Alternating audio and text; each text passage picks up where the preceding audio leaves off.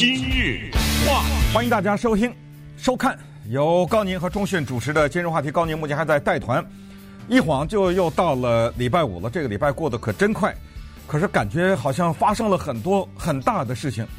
仔细一想呢，有两个大事占据了这个礼拜的新闻头条。我认为，首先是美国的初选啊，因为初选这个事情太大，站在台上的。齐刷刷的那一排人，现在就剩下两个了。我说的当然是美国民主党总统候选人的阵营。另外一件大事，自然就是新冠病毒这件事情。因为从美国到梵蒂冈，从加州到纽约，这个事情呢，特别抓华人的注意力。但是如果大家回忆一下的话，在过去的这个礼拜，我跟大家。讲了很多，我个人认为蛮有趣的话题。除了在介绍韩国的新天地教会这个话题的时候，略微触及到了一点新冠病毒这个事情以外呢，基本上我没怎么讲这个事儿。其实原因非常的简单，我觉得在这个话题上有信息过剩之嫌太多了，铺天盖地的全是说的这个事儿。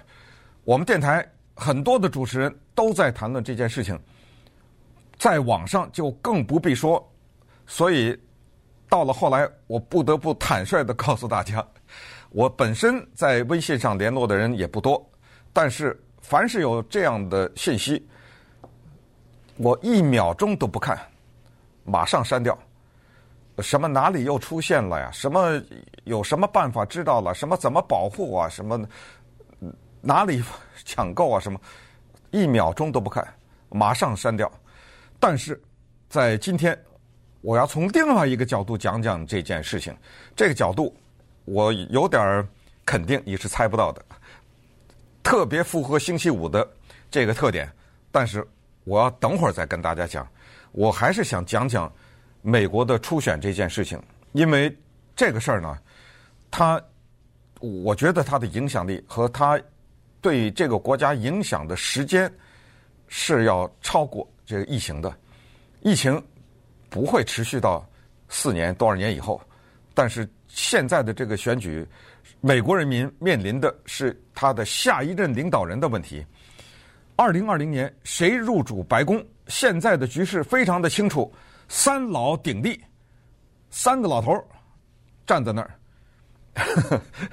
到最后这三个里面。要出一个，这个定局已无法改变了。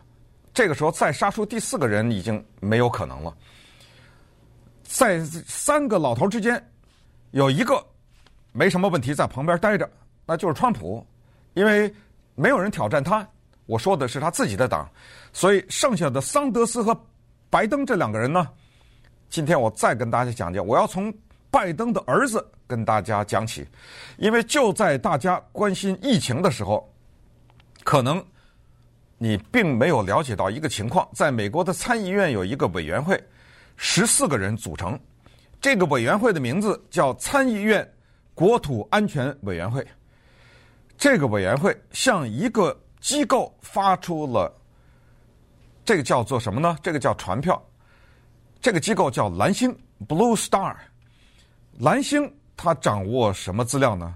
他掌握拜登的儿子 Hunter Biden 当年在乌克兰和一个能源公司叫 Burisma 他们之间的一些关系来往。这个资料如果不是参议院他的这个委员会发出传票的话，这个公司是断然不会提供的。可是现在一个什么情况呢？现在情况是这样的，十四个人的委员会呢，参议院现在大家也都知道是共和党占多数，所以里面呢是八个共和党人，六个民主党人，大家要投票才能发出这个传票，投票的结果呢，肯定是八比六啊，八个是共和党，六个是民主党，但是在昨天的时候出了个邪门的事儿。在这个十四个人里面啊，有一个人叫罗姆尼 （Mitt Romney），大家对川普总统弹劾案，如果还记忆犹新的话，就知道在参议院的共和党人当中，最后流着眼泪、孤零零投出的那一票，认为川普总统应该下台的，就是 Mitt Romney，来自于犹他州的摩门教徒罗姆尼。他甚至拿出了他信仰的上帝作为他的靠山，认为川普总统应该下台。这一次他又出来了，他说拜登的儿子有问题，这个是非常明显的。但是我们参议院里面以共和党为多数的这个委员会发出传票，这个有政治调查之嫌。我不反对对这件事情调查，但是不能是这个委员会，要找一个独立的委员会来调查，所以我投反对票。这样一来变成什么？七比七了，变成七比七就麻烦了。七比七以后，这张传票发不下去了。大家要知道，拜登的儿子在美国的历史上起到了一个。举足轻重的作用，就是让美国历史上出现了第三个被弹劾的总统。正是因为有了他这个儿子，才导致川普总统和乌克兰总统泽连斯基的那一通电话，才导致了一系列的调查，才导致了一系列的投票，才导致了川普总统被弹劾。所以，川普能饶得他吗？共和党能饶了他吗？接下来在大选的时候，当两个人假如拜登出现的话，要进行辩论的时候，川普会饶了他吗？那当然不会。这是话是谁说的呀？不是我说的，是在礼拜三的时候，川普总统在接受福斯电视台访问的时候说的呀。当主持人问到拜登的儿子这个事儿的时候，川普总统是斩钉截铁的做出了下面的回答。录音不放了啊，时间的关系，因为太多东西要讲了。他是这么说的：“他说，在民主党辩论的时候，那帮人放了他一马。这句话说的是大实话。在民主党人最后，尤其是第八次、第九次和第十次辩论的时候，在最激烈的时候，在大家找机会要把其他的人从这个台上踢下去的时候。”从第一次辩论开始，没有一个人拿他儿子说事儿，大家心照不宣的把这件事儿放在边上了，放了他一马，饶了他一命，没人提这个事儿。你知道美国的主流媒体相当的配合，自从乌克兰事件之后，没有媒体派记者去挖他的儿子的事儿。甚至直到我讲话的当今，很少有美国人知道他的儿子长得什么样子。他儿子 Hunter Biden 的照片都很少出现在主流媒体上。当然，你去 Google，那马上就能 Google 到。但是你想搜一搜，他儿子在乌克兰的这家公司是做的什么工作，赚了多少钱？他在中国赚的多少钱？在中国赚钱这个事情也是川普总统讲的。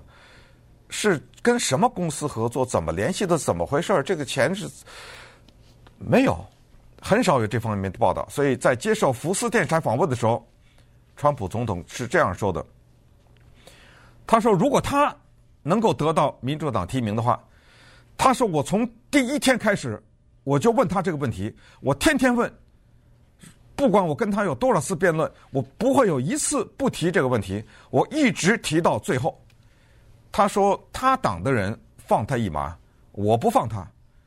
所以，拜登如果他能出局的话，哦，这‘出局’这个词我老用啊，用的不太对。出局是被踢出去了，出线啊。如果他能被提名的话，他的竞选团队，我觉得花点时间吧，花大量的时间来准备，怎么来交代你这儿子的问题。”到目前，我们所知道的是，他的儿子没有做违法的事情，没有犯法。但是，他的儿子有没有借着他爸爸当年是副总统的这个名声，为自己谋点私利、赚点钱呢？这恐怕撇不清吧。在参议院最后，罗姆尼流着眼泪说他让川普下台的时候，他说了一句话，他说：“我胆敢相信，我确定的相信，如果今天在乌克兰跟 Burisma 这家能源公司做交易的那个人他不姓拜登的话，那么川普总统是不会去让乌克兰总统进行调查的。”说的对，大实话。但是川普总统之前有一句话，也是大实话呀。他是这么说的：“他说，今天如果在乌克兰做生意的那个人是我儿子的话，你看一看那个媒体会干什么？那就是铺天盖地的，那肯定的是往死里去挖这个事情，怎么进去的，找的谁，赚了多少钱，当时是乌克兰的政府是什么样程度的配合等等，那你可以想象。”那是挖到死的。好，好，那我们今天就先从拜登的儿子说起。接下来我们看看这三个老头，接下来面临的问题。二零二零谁入主白宫？其实这三个人每个人身上都有重大的问题，所以这是说不清的。今日话，如果这一次美国的初选能够说明点什么问题的话，至少从表面上。为什么说表面上就是可能实际的原因并非如此？但是从表面上看来，至少可以看到这么几个情况：原来花钱买不到自己的候选人资格呀，或者是被提名的资格呀。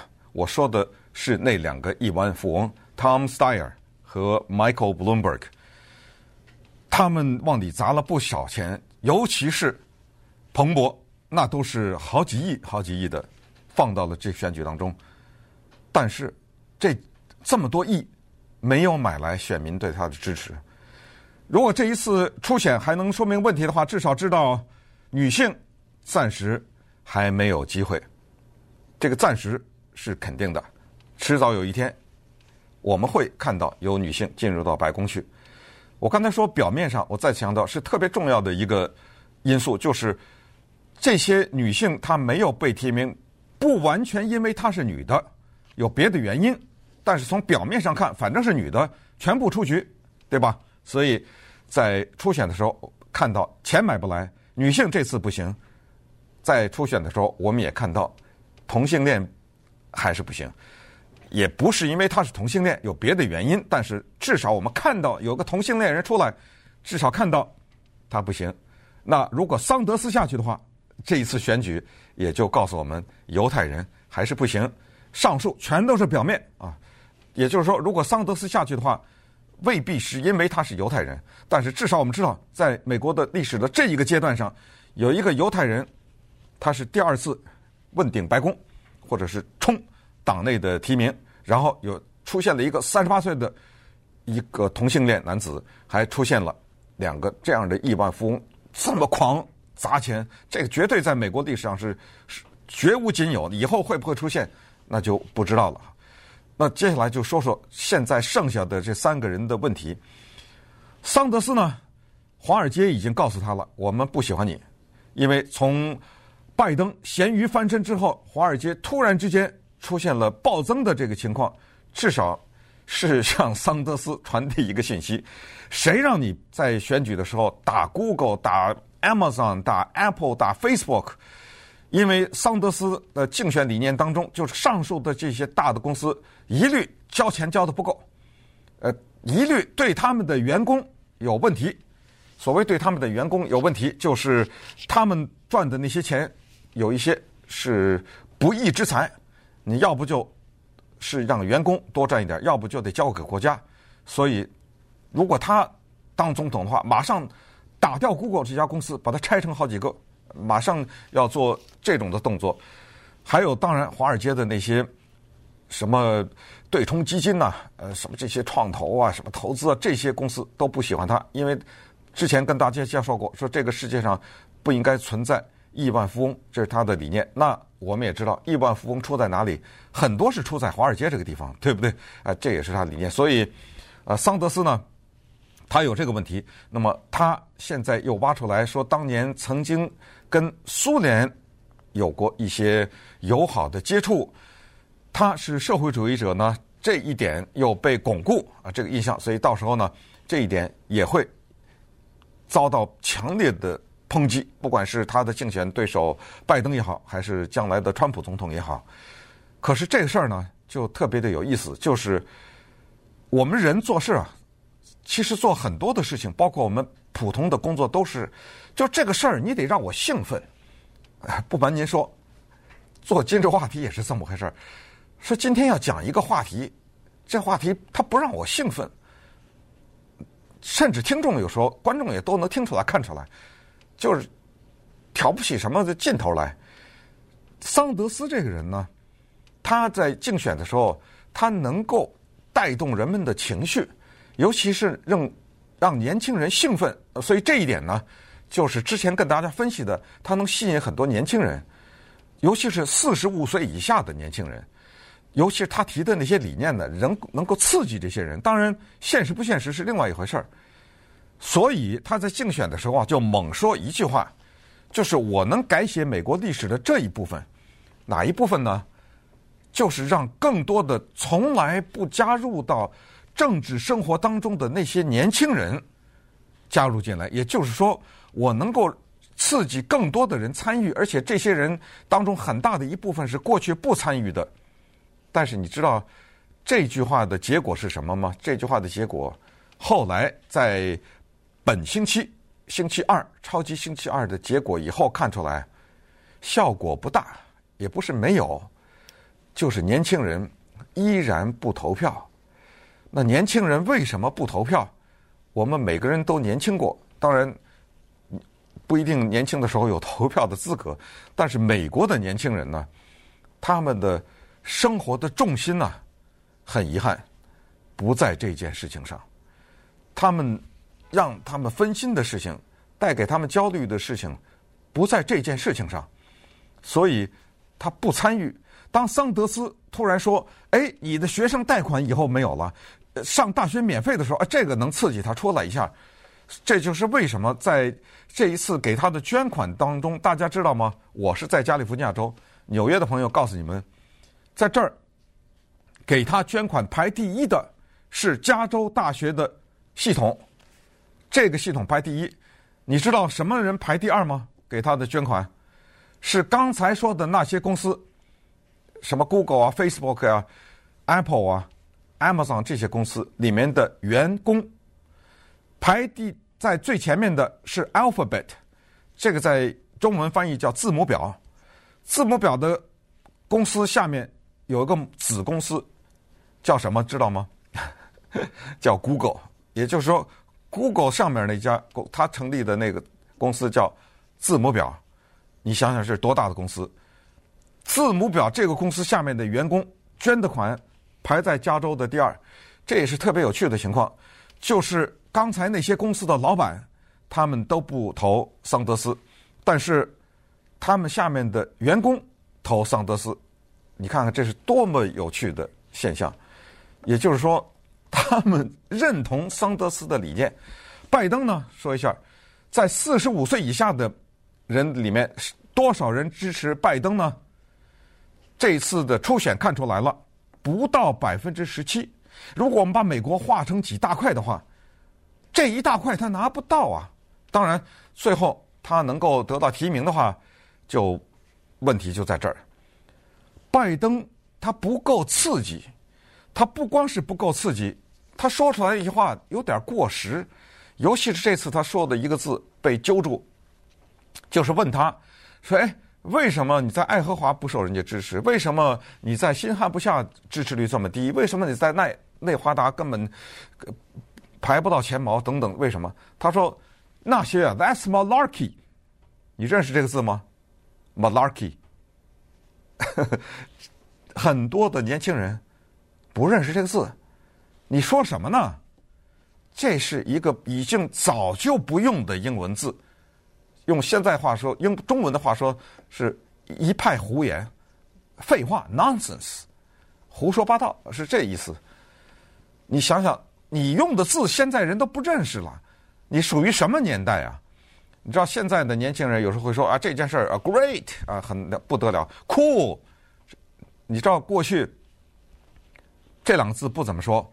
要是一九什么四几年五几年说 swell，这个字现在人都不用了，可能年轻人也不知道什么意思。你现在要人家说一个什么事，你说很棒，你说 swell，他一愣，您这是怎么从一九五几年的时间凝固了，还没有回来。所以拜登呢，他有点感觉他停留在那儿，再加上他是建制派的原因，所以这就是这个原因。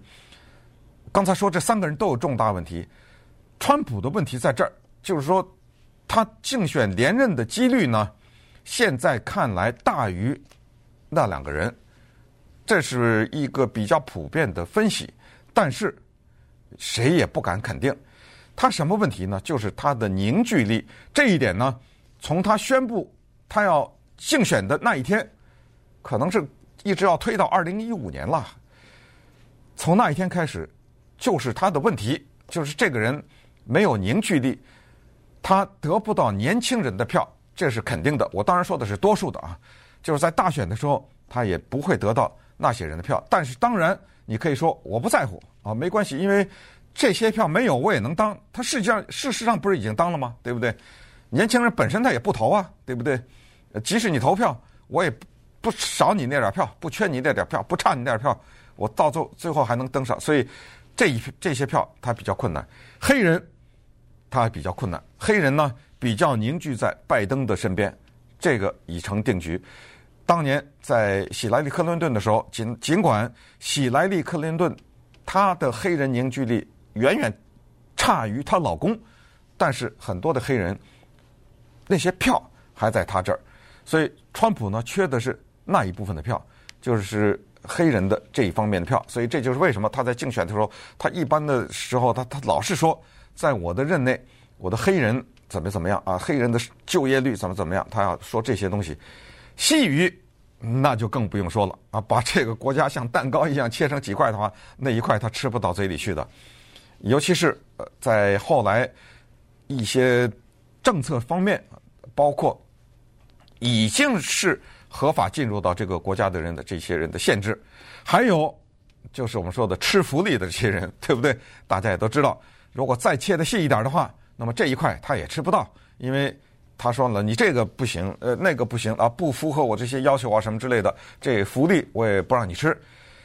那么在这么切下来以后呢，就是看看最后的选举呢，谁会入主白宫？在现在的情况来看，还是有一些问题的。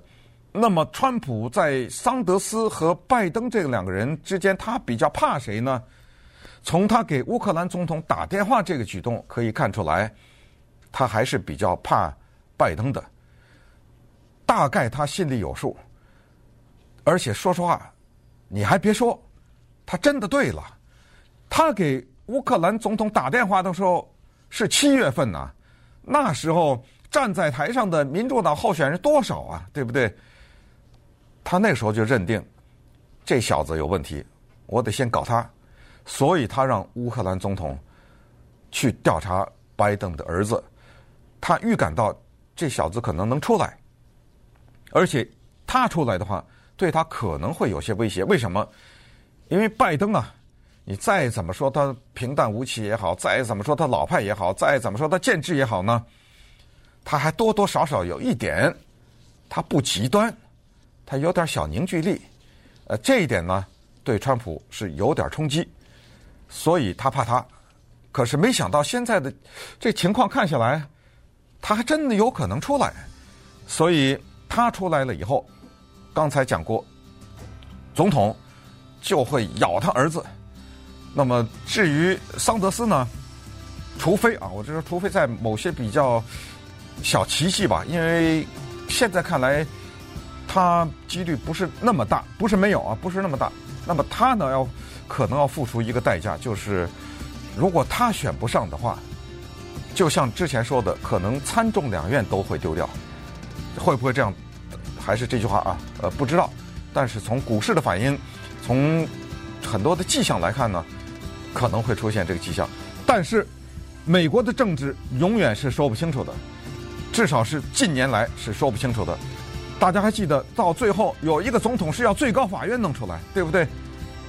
所以，最后如果桑德斯真能当选的话，那这个国家就有趣了，那这个选举也就真的够刺激了。